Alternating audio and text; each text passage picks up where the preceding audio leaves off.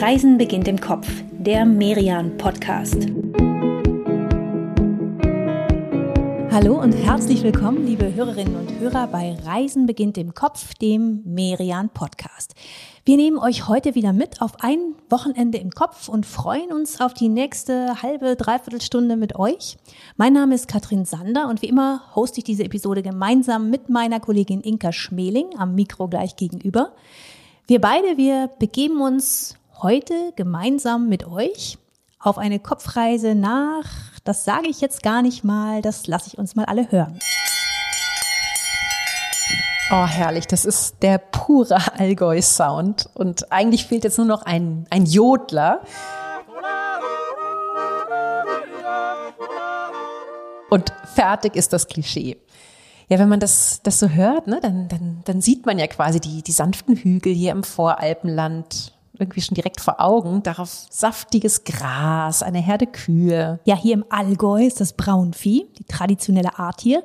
Denn die Tiere, die sind ganz besonders robust und das müssen sie ja auch sein. Den Sommer über werden sie ja teils auf beachtliche Höhen hier getrieben. Ja, und dann bringen sie uns die Berge bis nach Hamburg in Form von, von köstlichen Bergkäsen, die ja wirklich weit über das Allgäu hinaus beliebt sind. Ja, Idylle pur, also die wir da vor Augen haben, aber dieser Sound und, und, und dieses Bild, das wir da gerade gezeichnet haben, das ist natürlich nur ein Teil der Wahrheit. Denn das Allgäu, das ist groß, grob gesagt, erstreckt es sich vom Bodensee im Westen bis nach Füssen und von Memmingen im Norden bis zum Nebelhorn bei Oberstdorf. Knapp 500.000 Menschen leben in dieser Region und da gibt es in Wahrheit natürlich noch viel, viel, viel mehr Klänge und, und Bilder zu finden. Dann machen wir beide uns jetzt mal auf die Reise und am Anfang, glaube ich, verschaffen wir uns jetzt am besten einen Überblick. Dafür starten wir ganz im Westen des Allgäus, in der Nähe von Lindenberg. Bis zum Bodensee sind es von hier gerade mal noch 20 Kilometer. Und wir beamen uns jetzt in das Foyer der Brauerei Meckatzer Löwenbräu. Oh, Katrin, so kenne ich dich ja gar nicht.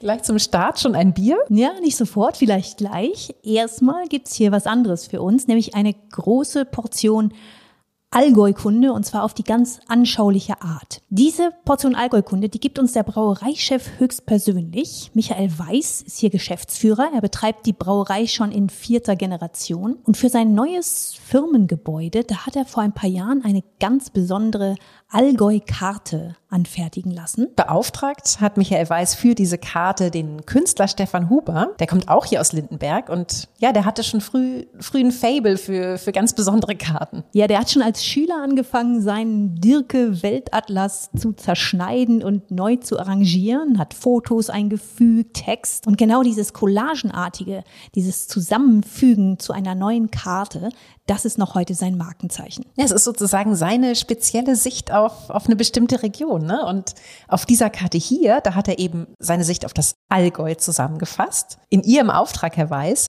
erzählen Sie uns doch mal, was ist denn für Sie die Essenz dieser Karte? Die Essenz ist für mich eigentlich die Vielfalt dieser Region. Ja?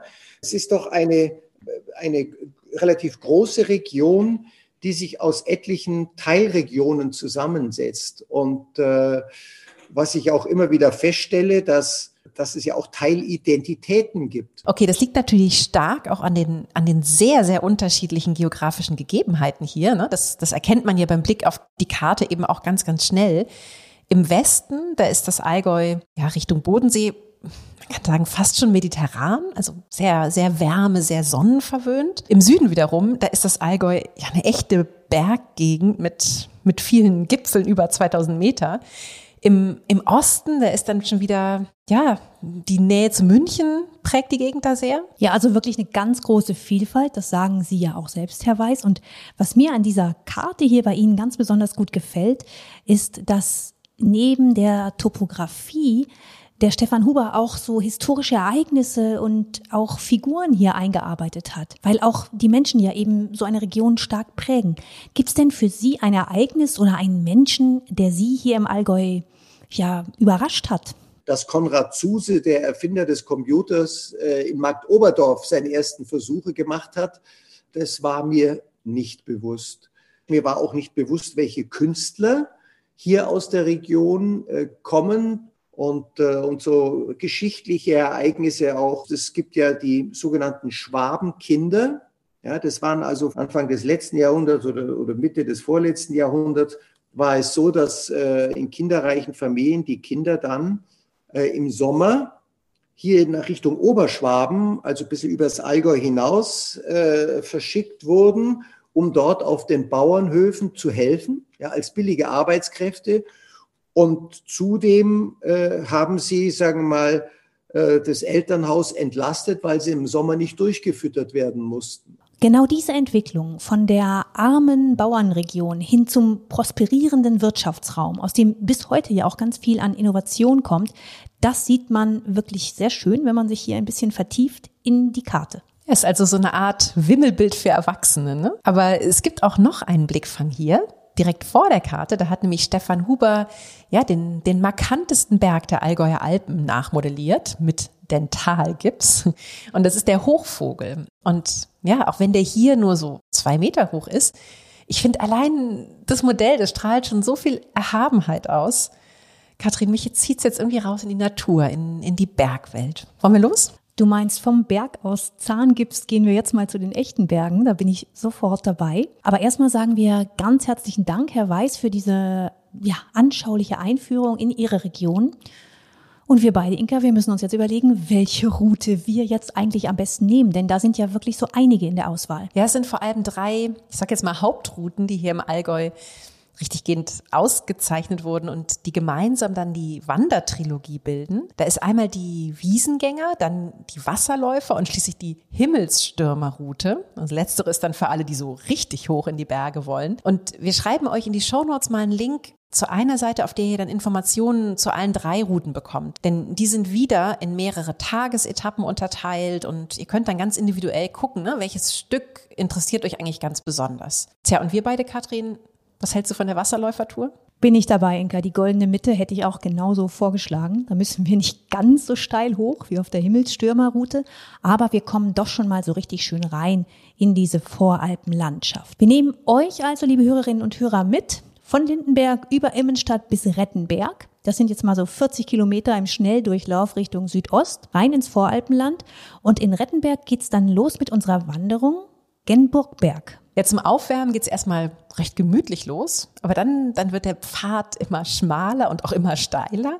Und am Ende wartet tatsächlich so ein kleines Gipfelerlebnis auf uns. Es geht nämlich hoch auf den Gründen, auf den Wächter des Allgäus. Was für ein schöner Name, ne? Wächter des Allgäus. Vielleicht so ein klein bisschen hochtrabend für einen Berg, der mal gerade gute 1700 Meter hoch ist. Also doch mal eher so eine Art Vorgeschmack auf die Allgäuer Alpen. Aber wenn man dann hier oben ist, dann versteht man den Namen schon, ne? Ja, erst recht, wenn man das letzte steile Stück hier hochgeschafft hat. Und ja, ich weiß nicht, für mich als Norddeutsche ist das schon so ein, so ein, so ein richtiges Gipfelerlebnis hier oben.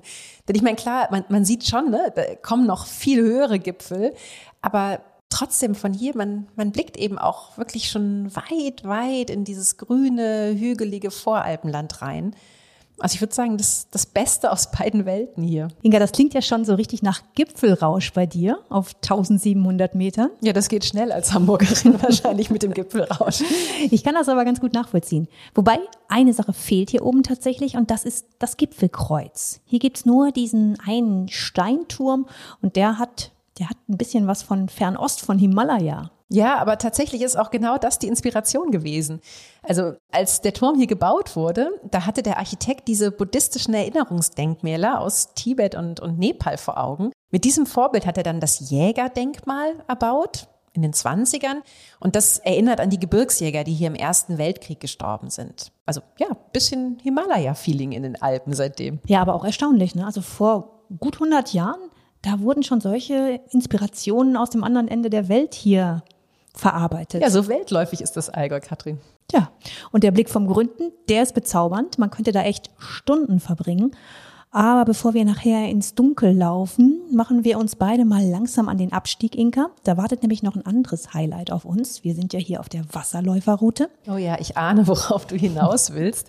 auf die Starzlachklamm, ganz genau. Ja, die entschädigt tatsächlich sehr dafür, dass wir uns hier von diesem wunderschönen Weitblick lösen müssen. Denn die Staatslach, die hat sich hier ja so richtig ihren, ihren Weg durch den Fels gewaschen. Und das ist, ist ein einziges Brausen und Toben hier. Hört mal.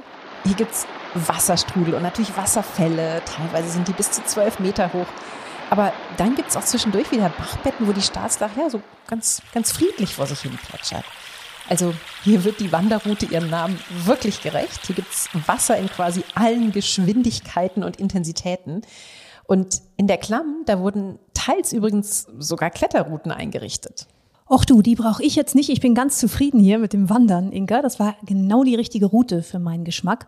Und ich kann euch wirklich nur ermutigen, liebe Hörerinnen und Hörer, wenn ihr ganz echt ins Allgäu reist, also nicht im Kopf, dann schaut in den Link in unseren Show Notes und sucht euch eine Route raus, die zu euch passt. Ihr habt da wirklich ganz viel Auswahl, denn diese große Wandertrilogie aus diesen drei Routen, die bringt es insgesamt auf 876 Kilometer Strecke. Und das sind in Tagesetappen gerechnet auch nochmal 54 Tagesetappen. Da sollte was dabei sein. Ja, und diese einzelnen Etappen, die sind auch untereinander immer nochmal kombinierbar. Ne? Also teils kreuzen sich die Routen, teils gibt's auch Verbindungswege. Ja, schwierige Auswahl. Schön sind sie auf jeden Fall alle. Und was ich besonders toll finde, auch da sieht man tatsächlich ja wieder, wie vielseitig die Landschaft hier ist. Ne? Genau, sanfte Hügel, Moore, reißende Wasserfälle und natürlich die schroffen Gipfel. Ja, also dieser erste Teil hier im Allgäu, dieses prallvolle Naturportfolio, das hat mir auf jeden Fall schon richtig gut gefallen, Inka. Und ich glaube, wir beide, wir machen jetzt mal eine ganz kurze Pause und in ein paar Sekunden geht's weiter, dann mit ganz viel Kunst und Kultur. Bleibt dran, bis gleich. In dieser Pause möchten wir euch gerne unsere aktuelle Ausgabe bei Merian vorstellen. Welterbe in Sachsen-Anhalt. Kein anderes deutsches Bundesland hat mehr Städten. Es sind ganze sechs. Und zwar die Himmelsscheibe von Nebra als, als älteste bekannte Darstellung des Sternenhimmels das Gartenreich Dessau-Wörlitz und dann auch in Dessau und der Umgebung natürlich das berühmte Bauhaus mit ja, diversen Städten, die von Bauhausarchitekten entworfen wurden. Und das sind längst nicht alle. Ne? Also es gibt außerdem die Luther-Gedenkstätten in Eisleben und Wittenberg, der Naumburger Dom und das wirklich bezaubernde Harzstädtchen Quedlinburg. Spannende Geschichten zu all diesen Orten, aber natürlich auch zu weiteren Tipps in Sachsen-Anhalt, die haben wir in unserer Ausgabe Merian Welterbe in Sachsen-Anhalt für euch zusammengestellt.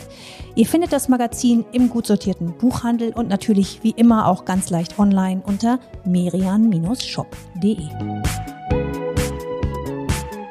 Ja, damit sind wir beide zurück im Allgäu und wir haben es ja schon angekündigt. Als nächstes wollen wir uns mal ein paar Kulturhighlights hier anschauen. Hast du denn einen persönlichen Favoriten, Katrin? Ja, das habe ich. Und das ist jetzt ein ziemlicher Klassiker, muss ich gestehen. Vielleicht sogar der Klassiker hier im Allgäu, kann man sagen, nämlich das Benediktinerkloster Otto Beuren. Das wurde vor fast 1300 Jahren gegründet und dann aber im 18. Jahrhundert in wirklich üppigstem Spätbarock ausgebaut. Heute ist das hier ja so eine Art visueller Rausch, kann man sagen. Also gerade in der Basilika an Gold, an Gipsputten und falschem Marmor und dann natürlich diese Deckenmalereien. Okay, das klingt so, als hätten es dir die ganz besonders angetan, die Malereien. Ja, das Ganze ist natürlich irgendwie schon ein Gesamtkunstwerk, da funktioniert nichts ohne das andere. Aber wenn du dir diese Fresken hier mal genauer anguckst, dann siehst du, dass die so einen ganz speziellen künstlerischen Kniff in sich haben. Die sind nämlich aus so einer Untersicht komponiert, sage ich mal, dass man als Gläubiger in der, in der Basilika dann hier steht und nach oben guckt und das Gefühl hat, da ist ja gar keine Decke. Das ist sozusagen ein fließender Übergang vom Raum hoch zum Himmel. Und das finde ich schon wirklich faszinierend für die Zeit, in der das erstellt und ausgedacht wurde. Ja, aber man muss tatsächlich auch sagen, für die Zeit, also der Maler, der das gemalt hat, ne, der Freskenmaler Johann Jakob Zeiler, der hat tatsächlich, ja, der war tatsächlich für seine Zeit auch was sehr Besonderes. Also der hat bei den ganz, ganz Großen gelernt. Mit 16 ist er, ist er weggegangen aus seiner Heimat Tirol nach Rom, nach Neapel. Und in den beiden Städten, da hat er dann acht Jahre lang gelernt, beobachtet. Und als er schließlich zurückkam, hier in, ja, ich sag mal, den, den süddeutschen Raum, da galt er dann ziemlich schnell natürlich klar, bei der Erfahrung als, als Meister seines Faches. Ja, und als er dann zurückkam, war er auch nicht ganz alleine, das muss man auch sagen. Ne? Also ein Verwandter hat ihm geholfen, Franz Anton Zeiler. Der hatte früh seine Eltern verloren und war dann beim Vater von Johann Jakob aufgewachsen, der hatte ihn aufgenommen. Und dieser Vater wiederum hatte auch eine Werkstatt für Malerei. Das war also so ein ganzer Künstlerclan. Ne? Ja, kann man echt so sagen. Und die waren tatsächlich hier im süddeutschen Raum zu dritt ja sehr stark am Werk. Und gerade hier in Otto Beuren, da konnten sie sich so richtig austoben. Aber was man bei dieser ganzen optischen Opulenz, finde ich, ein bisschen, ja, vielleicht ein bisschen schnell übersieht, die Basilika des Klosters, die ist auch ein wirklich erstklassiger Konzertsaal. Also einmal ist da natürlich die Akustik, ne, in diesem, diesem hohen Raum hier. Aber hier stehen auch zwei Orgeln von den Brüdern Rieb aus Ottobeuren.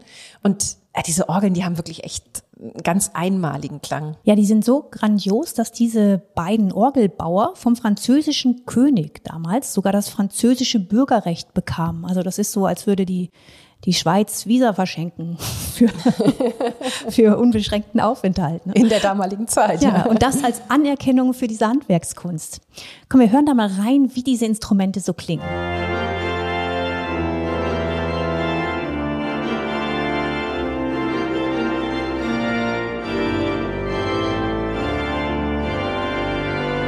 Toll, oder?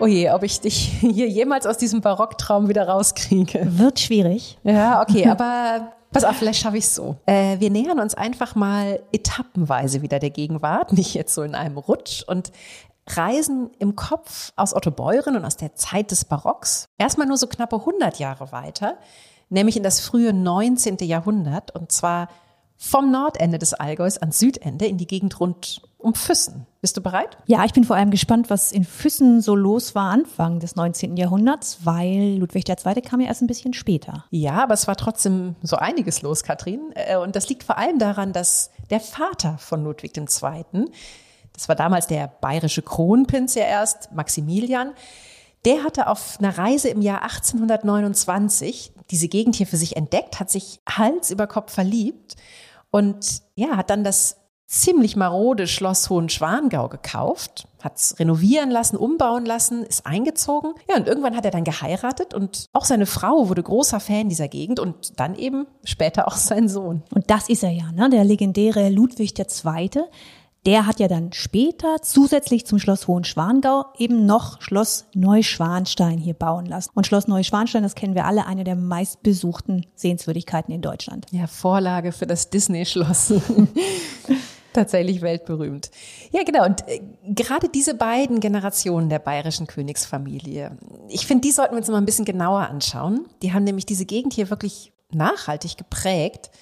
Und dafür führe ich uns beide jetzt mal in das Museum der bayerischen Könige. Das ist hier im Ort Schwangau, direkt am Alpsee. Und da sind wir jetzt verabredet mit Vanessa Richter. Frau Richter, Sie sind ja Expertin für das bayerische Königshaus. Wo, woher kommt denn eigentlich Ihr Interesse an der Familie? Ich bin da familiär äh, sehr äh, infiziert worden. Mein Großvater war 30 Jahre lang Schlossverwalter im Schloss Neuschwanstein die haben auch im Schloss gewohnt und ich habe einen Großteil meiner Kindheit da oben verbracht und dann war das natürlich für mich sehr naheliegend oder wie soll ich sagen, als Kind hat es mich noch nicht so interessiert, da war das ganz klar, das war halt überall und ähm, aber umso älter ich wurde, umso mehr interessiert hat es mich dann auch und ich habe mich dann eingelesen in unzählige Bücher, habe mich damit sehr detailliert auseinandergesetzt aber nicht nur mit König Ludwig II., sondern dann auch mit der ganzen Familie. Ja, das ist jetzt auch mal eine echt außergewöhnliche Kindheit, finde ich. Aufwachsen auf Schloss Neuschwanstein. Man lernt hier im Museum ja aber nicht nur die einzelnen Figuren dieser Königsfamilie ganz gut kennen, ganz besonders Ludwig II. und seinen Vater Maximilian II., sondern man erfährt auch, dass die beiden ja eben nicht nur Schlösser hier umbauen oder bauen ließen, sondern auch Straßen, Wanderwege, Reitwege, Gleise, ein Bahnhof. Also da kam auch ganz viel Infrastruktur. Und im Gefolge dieser beiden Adeligen oder von Vater und Sohn, da kamen natürlich auch ganz viele Adelsfamilien hierher. Die Gegend wurde also auch früh für den Tourismus entdeckt. Ja, wobei, ja, also auch wenn hier im Museum natürlich sehr, sehr viel die Rede ist, ne, von Ludwig II., von seinem Vater, gibt's noch eine andere Figur, die hat mich eigentlich fast noch mehr interessiert, weil sie die Gegend hier ja, ganz besonders geliebt hat und, und weil diese Begeisterung anscheinend auch besonders ausschlaggebend war, für die beiden Männer sich hier so zu engagieren. Die Rede ist von Königin Marie, der Ehefrau von Maximilian II. und der Mutter von Ludwig II. Und die wurde 1825 eigentlich weit, weit weg in Berlin geboren, kommt aus dem Hause Hohenzollern.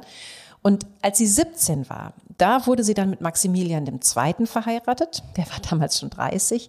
Und ja, man sagte über ihn auch, er habe jetzt mittlerweile ganz wunde Freiersfüße. Es wurde also offensichtlich Zeit. Ja, man könnte jetzt denken, es habe ihn keiner haben wollen, aber andererseits war er schon ein Typ, der nichts hat anbrennen lassen. Ne? Also Maximilian hatte ja auch dann später eine Affäre mit der berühmten Tänzerin Lola Montes. Wie es auch war, Marie, die war also 17, als sie aus Preußen hierher nach Bayern kam und sie war hin und weg von dieser Landschaft vom Allgäu. Und zwar so sehr, dass sie die Berge eben nicht nur anschauen und bewundern wollte, sondern sie wollte auch rauf, sie wollte sie besteigen. Ja, aber Marie hatte, hatte ein Problem damals und das erzählt uns Vanessa Richter. Die Mode ihrer Zeit, die war, ach, die war so gar nicht gemacht für alpine Wanderungen. Also in dieser Zeit damals war ja die Mode diese riesen ausgestellten Röcke, die allesamt unglaublich schwer waren. Also so ein komplettes Kleid mit sechs Unterröcken und so weiter mit Reifrock hat bis zu 25 Kilo gewogen. Wow, das war ja dann echt einiges an Gewicht, was die Frauen damals so mit sich rumtrugen. Dass man so nicht in die Berge gehen will, das kann ich durchaus verstehen. Ja, sie wollte vielleicht schon, aber sie konnte nicht mit diesem Gewicht. Und damals gab es ja noch keine Outdoor-Läden, in denen sie sich mal eben Funktionsklamotten hätte besorgen können. Also hat sie sich ein Wanderkostüm anfertigen lassen. Frau Richter, erzählen Sie doch mal, wie sah denn dieses königliche Wanderkostüm so aus? Das bestand natürlich aus einem Rock. Ohne den Rock ging es nicht. Der Rock war aber nur ungefähr bis Mitte der Wade. Und der absolute Clou war die Hose, die sie darunter ähm, angezogen hat. Okay, das war dann damals aber schon, schon ein ganz schöner Bruch mit den Konventionen, oder? unfassbar, dass das damals möglich war. Das, das ist wie, wenn man heute bauchfrei geht, würde ich mal sagen, als, als Königin. Gut, aber immerhin kam Königin Marie so in die Berge und sie scheint wirklich richtig viel gewandert zu sein. Auch nach dem Tod ihres Mannes, da war sie selbst ja erst 38, also wirklich, ja, Frau in den besten Jahren. Sie hat dann Hohenschwangau zu ihrem Witwensitz gemacht und die viele Zeit hier, die sie hier verbracht hat, die hat dann auch ihren Sohn Ludwig II. eben sehr stark beeinflusst. Oder, Frau Richter? Selbstverständlich, auf alle Fälle. Also es gibt eine Aufzeichnung, in der ein Bediensteter der königlichen Familie schreibt, dass Ludwig und Otto endlich mal mitgehen durften auf den Säuling. Es war ein lang gehegter Wunsch der Kinder, da die Mutter begleiten zu dürfen.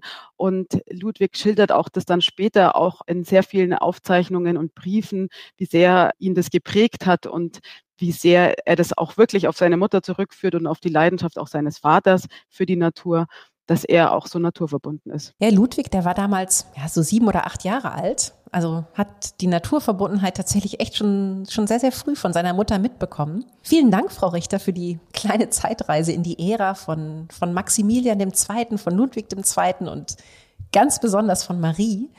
Wir beide, wir spulen uns jetzt mal vor bis in die Gegenwart, denn im Allgäu gibt's ja nicht nur viele historische Kulturhighlights, sondern auch ja, auch Gegenwartskunst zu sehen. Und die möchte ich mir jetzt mal mit dir genauer anschauen, Katrin, und zwar in Markt Oberdorf. Ja, das machen wir, denn hier in Markt Oberdorf, da gibt es das Künstlerhaus. Und das hat sich eben ganz der Gegenwartskunst verschrieben. Es gibt hier immer so zwei bis vier Wechselausstellungen. Ganz viele regionale Künstler sind hier zu sehen. Und oft speisen sich diese Ausstellungen eben aus den zwei echt spannenden Sammlungen des Hauses. Und zwar ist es einmal eine Kollektion zeitgenössischer schwäbischer Kunst und dann zweitens Werke von Franz Hitzler. Und Franz Hitzler ist ein ganz spannender Maler und Bildhauer, der lebt hier in der Gegend und arbeitet ja, ganz expressionistisch mit sehr vielen verschiedenen Materialien. Ja, wie es dazu kam, dass hier in Markt Oberdorf heute die größte Sammlung seines Werkes zu sehen ist. Das lassen wir uns jetzt mal von der Direktorin und Kuratorin des Künstlerhauses erzählen, von Maja Heckelmann. Das sind, ich sage jetzt mal, sehr viele besondere Zufälle. Ähm, ich verfolge die Arbeit Franz Hitzlers schon sehr, sehr lange. Ich habe meine Abschlussarbeit an der Uni über Franz Hitzler geschrieben.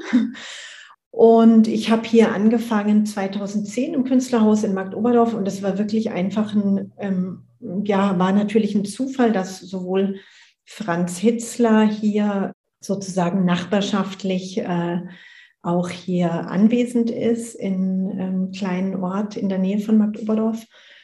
Und aber auch ein, äh, der Stifter, von dem wir eine große Schenkung eben des Frühwerks von Franz Hitzler bekommen haben, die auch im Allgäu hier seit vielen Jahren leben und einen guten Ort gesucht haben für, für ihre Sammlung. Also hier ist ja sehr offensichtlich ein, ein wirklich schöner Ort, oder? Ja, ich würde sagen, das ist ein Volltreffer in der Standortsuche gewesen, dieses Künstlerhaus hier. Das ist ja zweigeteilt. Da ist einmal eine Villa aus den 20er Jahren. Das ist ja die Keimzelle des Ganzen, kann man sagen.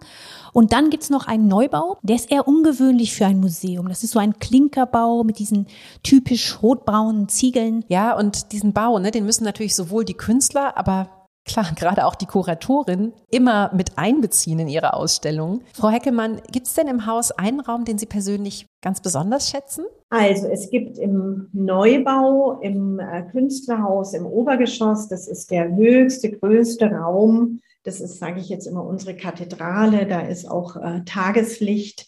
Und ähm, insofern ist das jetzt schon einer der, ja, einer meiner Lieblingsräume, immer in der Kombination. Es ist ja ein sehr klarer kubischer Architektenbau. Es sind so Würfel, die aber praktisch offen sind gegeneinander. Und insofern ist immer so dieses Dialog oder die Blickachse auch sehr schön von Nord nach Süd über zwei Räume. Also das ist eigentlich so, ja, ein, eine sehr faszinierende Räumlichkeit. Da haben wir doch einen ganz schönen Bogen hier geschlagen bei diesem Kulturpart im Allgäu. Wir fangen an in der barocken Basilika von Otto Beuren und jetzt stehen wir hier in der Kathedrale der zeitgenössischen Kunst.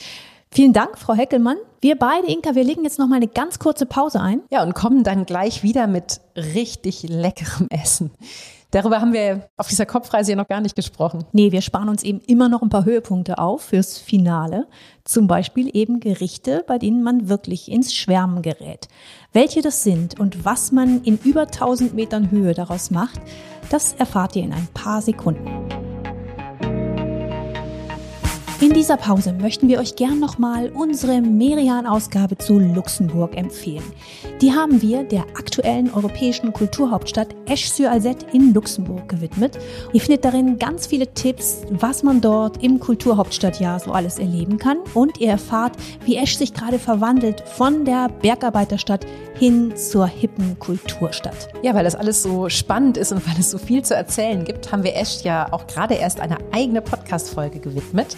Wenn ihr also plant, die Kulturhauptstadt in diesem Jahr zu besuchen, hört da gerne mal rein und besorgt euch unsere Merian-Ausgabe. Ihr findet unser Magazin in gut sortierten Buchhandlungen und natürlich immer auch unter merian-shop.de. So, liebe Inka, wir haben nun die grandiose Natur hier im Allgäu schon erlebt und uns drei Kulturhighlights rausgepickt. Was mir jetzt noch fehlt, ist so das Drumherum. Nettes Städtchen, bisschen bummeln, vielleicht shoppen, was leckeres essen. Okay, alles klar. Machen wir? schaffen wir, ne? Das schaffen wir auf jeden Fall noch. Und ja, ich, ich werf mal Kaufbeuren ins Rennen. Das ist wirklich ein, ein sehr hübsches Städtchen. Da können wir all das machen, was du gerade beschrieben hast leben knapp 50.000 Einwohner und wir könnten da sogar noch hochgehen auf die Stadtmauer. Da hätte ich richtig Lust drauf. Stimmt, das ist auch eine richtig gute Idee. Das ist nämlich nicht irgendein Spazierweg, den jeder gehen kann, sondern das hat was geradezu Exklusives für uns beide. Wir können nämlich, und nicht nur wir können das, sondern ihr könnt das auch, wenn ihr dort unterwegs seid. Wir können also in der Touristeninformation einen Schlüssel bekommen und mit dem schließen wir dann so eine richtig schwere Holztür auf und kommen auf einen überdachten Wehrgang hoch auf der Stadtmauer. Und da laufen wir dann weiter bis zum Fünfknopfturm, dem Wahrzeichen Kaufbeurens. Ist irgendwie ein lustiger Name, ne? Fünfknopfturm. Aber ja, wenn man den so sieht, dann, dann versteht man es tatsächlich auch. Da sind nämlich oben, also an der Spitze, fünf Türme, ein großer und, und vier kleinere, die sich so drumrum gruppieren. Und was ich noch ganz lustig finde, im Turm, da gibt's sogar eine Türmerstube die war bis 2014 noch bewohnt. Ja, großartige Wohnung, glaube ich. So im Turm über der Stadtmauer mit Blick auf die Altstadt. Ja, so wurde es ja extra gebaut, ne, weil man damals vom Turm aus geguckt hat, ob es irgendwie, ob vielleicht ein Feuer ausbricht oder so. Das war die Feuerwache hier. Hm. Wir sollten jetzt mal reinlaufen in diese Altstadt, oder? Ja, sofort, gerne. Und Da sind wir dann auch ganz schnell bei dem leckeren Essen, das wir vorhin versprochen haben. Es gibt nämlich in Kaufbeuren ein ganz großartiges veganes Bistro. Das ist das Barfood von Franziska Geier. Und ja, das ist dann Allgäuer Küche mal, mal ganz, ganz anders. Smoothies, Burger mit Veggie Patties. Franziska Geiers Bistro, das hat nur drei Tage die Woche geöffnet, an wechselnden Tagen auch manchmal. Denn, und das ist eigentlich ganz cool, Franziska Geier ist nebenbei Versicherungskauffrau und macht dieses Bistro sozusagen nebenbei. Ja, aber trotzdem mit, mit sehr, sehr viel Herzblut.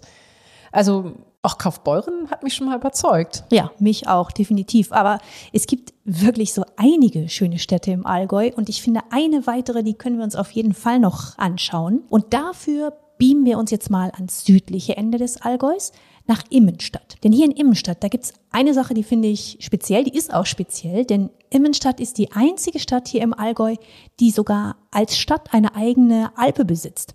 Also Stadt und Berg, das gehört hier ganz eng zusammen. Ja, tatsächlich sind ja einige der Berge die liegen sogar noch auf dem Stadtgebiet. Also der, der Mittagberg, der ist, ist hier ganz, ganz nah, das Immenstädter Horn. Und zu der Alpe, hinter der Schießstätte, so heißt die wirklich, ist kein Scherz, da läuft man von der Stadt ja auch echt nur, nur ein paar Minuten hin. Ja, und dass eben die Stadt dieser Alpe bewirtschaftet, dass das Stadtgebiet ist, diese Natur, das finde ich eben so, so sinnbildlich, ne? So schnell wechseln zu können zwischen einer Alpe und dem hübschen Altstadtkern hier unten. Ich glaube, das kann man nur im Allgäu. Okay, aber dann bleiben wir trotzdem mal kurz hier in, in der Altstadt. Ne? Wir wollten ja noch so ein bisschen bummeln gehen und das kann man richtig schön so rund um den Marienplatz und auf dem Marienplatz selbst natürlich auch. Da ist einmal das Stadtschloss, dann das historische Rathaus. Ach, und weißt du was, vielleicht setzen wir uns hier sogar auch mal, mal so ein bisschen hin, kommen mal zur Ruhe, genießen die Frühlingssonne.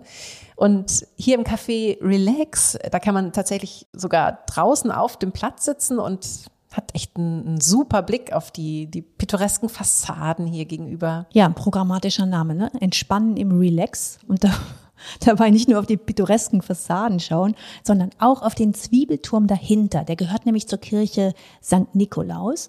Und ich finde, wenn man diese Zwiebeltürme sieht, dann weiß man immer, ja, man ist im Süden. Hier ist es schön, hier ist das Leben. Ja, es ist echt bisschen entspannter pur, ne? Ja, total. Ja, ich finde, also ich meine, klar, das macht ja auch Sinn, ne? Diese Zwiebeltürme, die sind einerseits natürlich total praktisch, weil von dieser Form der Schnee viel leichter abfällt. Aber ich mag die wirklich auch, auch optisch total gerne. Irgendwie, ja, für mich als Norddeutsche sind die, sind die regelrecht exotisch. Du, das waren die für die Süddeutschen auch mal, ne? Am Anfang, als sie gebaut wurden. Vor allem ganz früher nach den Zerstörungen im Dreißigjährigen Krieg, da musste man sich eben was Neues einfallen lassen für die Kirchtürme und da kam eben diese Dachform überhaupt auf und vermutlich kam die Inspiration aus Italien. Ja, oder sogar von noch weiter weg. Ne? Es gibt auch eine Theorie, die sagt, man habe damit osmanische Soldatenhelme nachgebaut. Ja, das klingt jetzt, finde ich, ein bisschen martialisch für so die Idee eines Kirchenbaus, aber gut, kann auch sein. Wie auch immer, genießen wir einfach noch ein bisschen den Frieden hier auf dem Marienplatz. Wobei besonders schön ist es hier natürlich auch Samstagmorgens, wenn es eben nicht so ruhig und friedlich ist, sondern wenn hier Markt ist und alles voller Stände von regionalen Händlern, lokalen Produzenten. Dann ist hier großes Gewusel, man trifft sich, man redet. Auch nicht schlecht. Du, aber bei einer Kopfreise ist das doch gar kein Problem. Ich hole uns einfach mal die, die Samstagsmarktstimmung hierher auf dem Marienplatz und dann schlendern wir hier einfach mal, mal so ein bisschen rum und gucken mal, was es an den Ständen alles so gibt. Zum Beispiel leckeren Bergkäse, gutes Bauernbrot. Oh, ich höre schon, Inga, trotz unserer veganen Vorspeise in Kaufbeuren bekommst du Appetit. Ja. Kein Wunder, auch wenn man hier so über diesen Markt schlendert und sich ausmalt, was man jetzt alles essen könnte. Aber ich würde sagen, warte noch ein bisschen damit bis zur letzten Station auf dieser Reise. Wir steuern jetzt nochmal das Biohotel Ifenblick in Balderschwang an und da können wir nämlich zum Abschluss nochmal so richtig gute Allgäuer Klassiker genießen. Die Küche, die hat dafür einen ganz besonders tollen Ruf. Chefin am Herd ist Nina Meyer. Ihre Schwester führt das Hotel. Sie, Nina, die Küche. Und Nina Meyer, die stellt sich ganz gerne so vor. Meine Urgroßmutter war Köchin, meine Großmutter, mein Vater ist Küchenmeister und der wusste der Legende nach schon mit vier Jahren, dass er Koch werden will. Und ich wollte das alles gar nicht ähm, man kann aber, glaube ich, so seiner Bestimmung und seinen Genen nicht entfliehen. Also ähm, nach einigen Versuchen, was anderes zu machen, war es dann schon klar, dass ich Köchin werde. Na, was ein Glück für uns, dass Sie Ihre Versuche aufgegeben haben, nicht Köchin zu sein, liebe Frau Meier. Das riecht nämlich wirklich sehr, sehr lecker bei Ihnen hier. Was würden Sie denn sagen? Ist, ist Ihre Küche typisch fürs Allgäu oder? Ja, vielleicht besser gesagt, äh, was, was ist denn eigentlich die typische Allgäuer Küche? Mm, das ist so eine, eine Fusion grundsätzlich immer. Die, die klassische Allgäuer Küche ist geprägt durch die Gegebenheiten, die hier einfach sind. Also es hat viele Berge, es hat äh, viel Milchvieh, ähm, also ist es sehr milchproduktlastig, aber schon auch getreidelastig. Aber ähm, typisch, ich glaube, was meine Küche typisch allgäuerisch macht, ist, dass es so ein Gefühl vermittelt von, von so Heimeligkeit und bodenständig und so ein bisschen was wie Ankommen. Oh, das finde ich immer total spannend, wie man, wie man eine Region doch auch immer über ihr Essen kennenlernt und dass diese, diese ärmliche Bauernvergangenheit ja noch heute in, in den ganzen Allgäuer Gerichten drinnen steckt. Frau Meier, gibt es denn für Sie einen absoluten Allgäuer Klassiker? Mm, das sind schon die Kässpatzen tatsächlich und Zwiebelrostbraten. Wobei ja auch, habe ich mal gehört, Kässpatzen nicht wirklich gleich Kässpatzen sind, oder? Das ähm, Entscheidende bei den Kässpatzen ist, welcher Käse wird verwendet.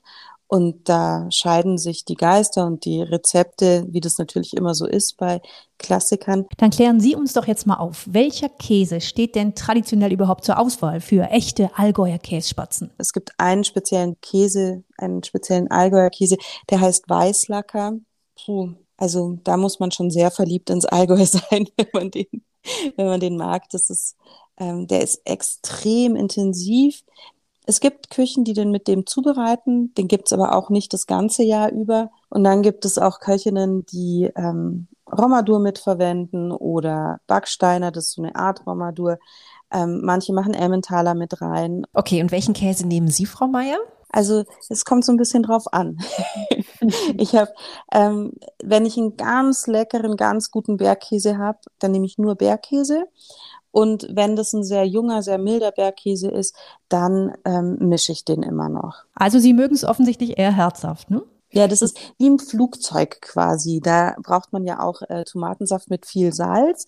Und so ist das auch bei uns äh, auf 1100 Meter sind die Geschmacksnerven schon ein bisschen weniger empfindlich, sodass ruhig ein bisschen mehr geht. Und ich merke, man bekommt auch ordentlich Appetit auf 1100 Metern, vor allem wenn das Essen so lecker ist. Ich finde ja gerade auch diese Kombi bei Ihnen echt klasse, Frau Meier. Also einerseits diese, diese traditionellen Kässpatzen, aber obendrauf dann exotische Miso-Zwiebeln. Das hat alles irgendwie nochmal so eine ganz, ganz eigene Note bei Ihnen. Vielen Dank für das leckere Essen und Katrin, jetzt bin ich ehrlicherweise so pappsatt, ich kann nicht mehr. Du musst auch nichts mehr machen, Inka. Du kannst dich einfach zurücklehnen, die schöne Aussicht vom Hotel hier genießen, raus in die Bergwelt gucken und vielleicht kannst du dich schon mal ein bisschen vorfreuen auf unsere nächste Kopfreise in 14 Tagen. Da haben wir nämlich eine echte, richtig schöne Kulturtour mit euch vor. Es geht zu den sechs UNESCO-Welterbestätten nach Sachsen-Anhalt und wir hoffen, ihr seid auch dann wieder mit dabei. Wir freuen uns auf euch. Bleibt gesund, bleibt zuversichtlich, passt auf euch auf und alles Gute.